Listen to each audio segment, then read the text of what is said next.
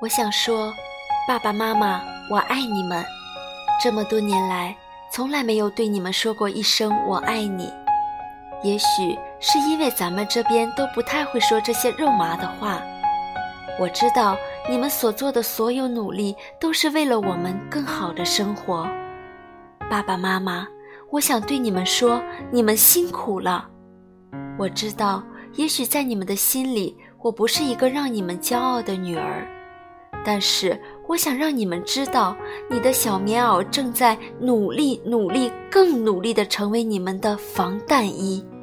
在我心里，最大的愿望就是希望爸爸妈妈身体健健康康。